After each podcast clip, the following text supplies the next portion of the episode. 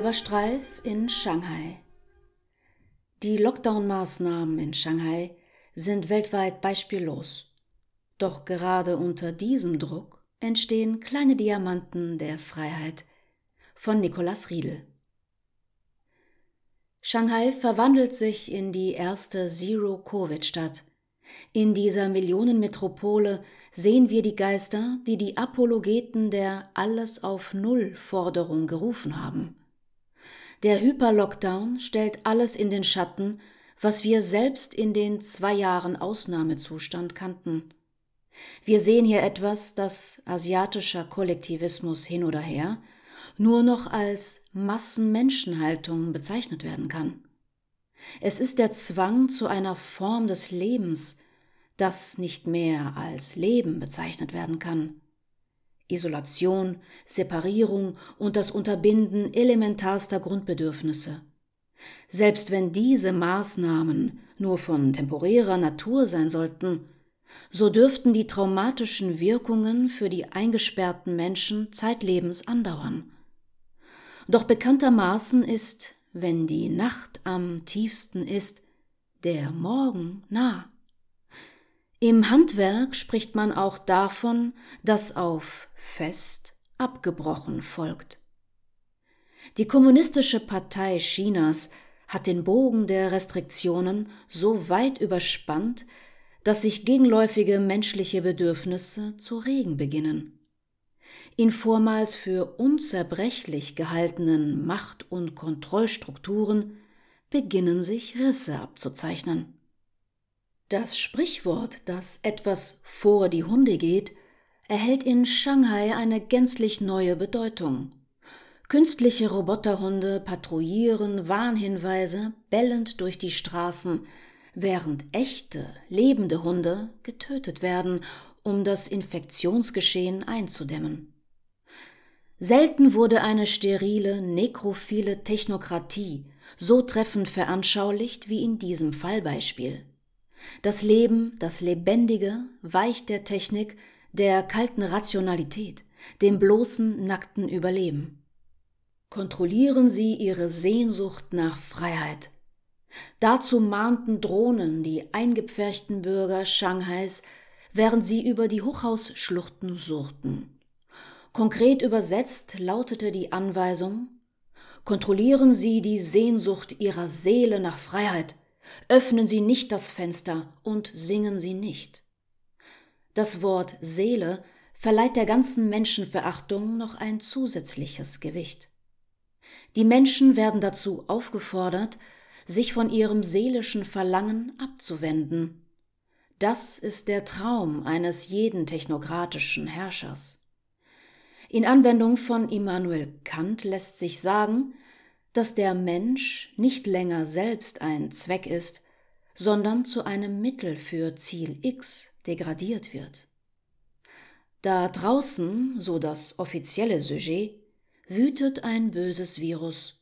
Die Menschen müssten folglich ihr ganzes Sein auf den Vorwurf reduzieren, sie seien wandelnde Keimüberträger, und sich in einer betonierten, quadratischen Quarantäne verbarrikadieren.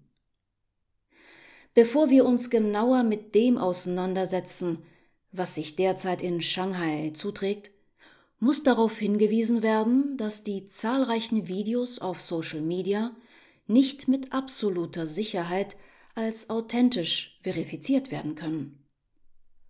Die mittlerweile im erschreckenden Maß entwickelten Technikmöglichkeiten der Manipulation wie VFX, Deepfake und Bluestream bergen ein bislang fatal unterschätztes Potenzial der Realitätserzeugung bzw. der Verzerrung selbiger, bei welcher der Rezipient es nicht länger Kraft seiner Sinne vermag, zwischen Realität und Fake zu unterscheiden.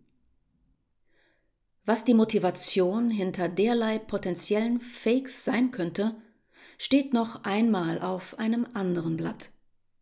Und selbst wenn diese Aufnahmen zu 100% echt sein sollten, fehlt uns natürlich der raumzeitliche Kontext. Was hat sich vor und nach der Videoaufzeichnung an diesem Ort zugetragen? Hier sind der Beobachtung und der Bewertung des Gesehenen bestimmte Grenzen gesetzt. Doch auch ohne die Gewissheit um die Echtheit der Inhalte der im nachfolgenden analysierten Video- und Social-Media-Beiträge lohnt es sich, die dazugehörigen Gedanken auszuformulieren.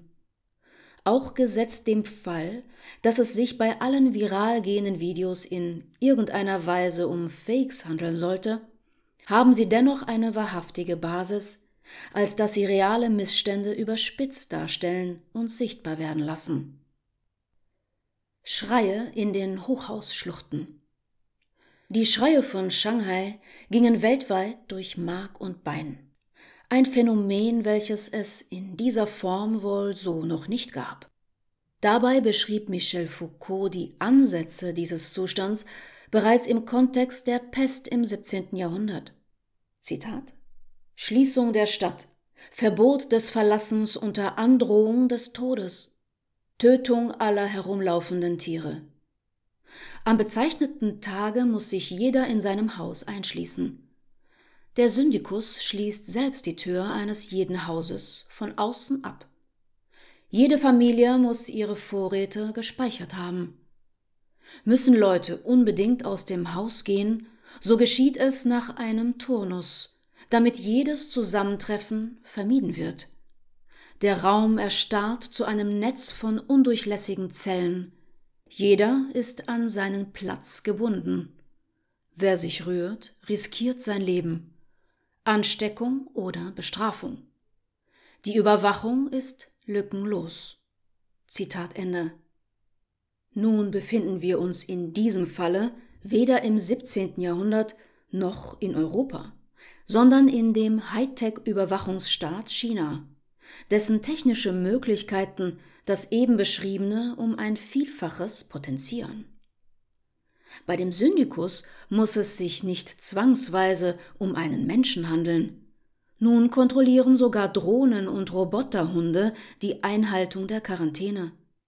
In China sind die Menschen so weit, dass sie von Maschinen eingesperrt werden oder ihr Eingesperrtsein zumindest von Maschinen überwacht wird. Terminator wurde wohl nicht als Warnung verstanden.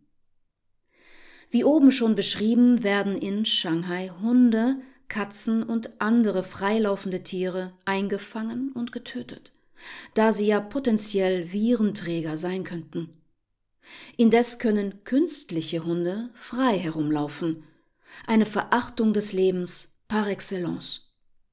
Die Tür wird nicht, wie bei Foucault beschrieben, von einem Syndikus abgeschlossen, stattdessen werden an den Wohnungstüren Bewegungssensoren angebracht, die die Bewohner augenblicklich zur Rückkehr anmahnen, sollten sie es wagen, ihre Türschwelle zu übertreten. Wer sich nicht rechtzeitig mit Vorräten eindeckte, hat in Shanghai ein ernsthaftes Problem. Zum Einkaufen darf die Wohnung nicht verlassen werden, was mitunter zur Folge hat, dass Shanghais Einwohner hungern müssen.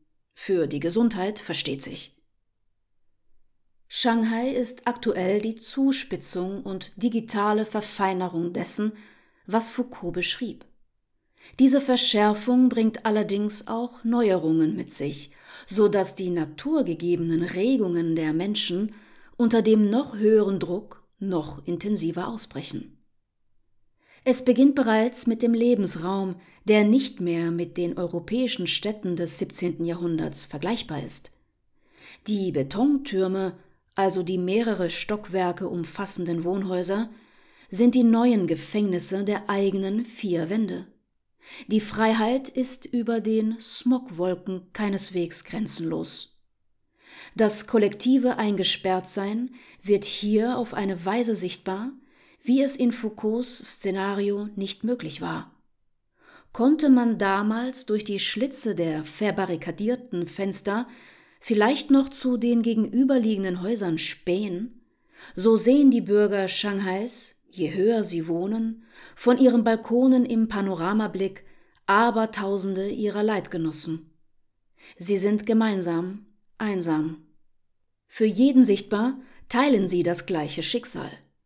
Auf unbestimmte Dauer im Bewegungsradius eingeschränkt, beginnt der Raum der Wohnung zu schrumpfen. Die Decke kommt näher, während sich die Zeit in dem fortwährenden Dauerzustand der Sinn- und Ziellosigkeit der Quarantäne zu dehnen beginnt. Dicht an dicht sind die Menschen in ihren Zellen eingeschlossen, harren gemeinsam und dennoch getrennt aus.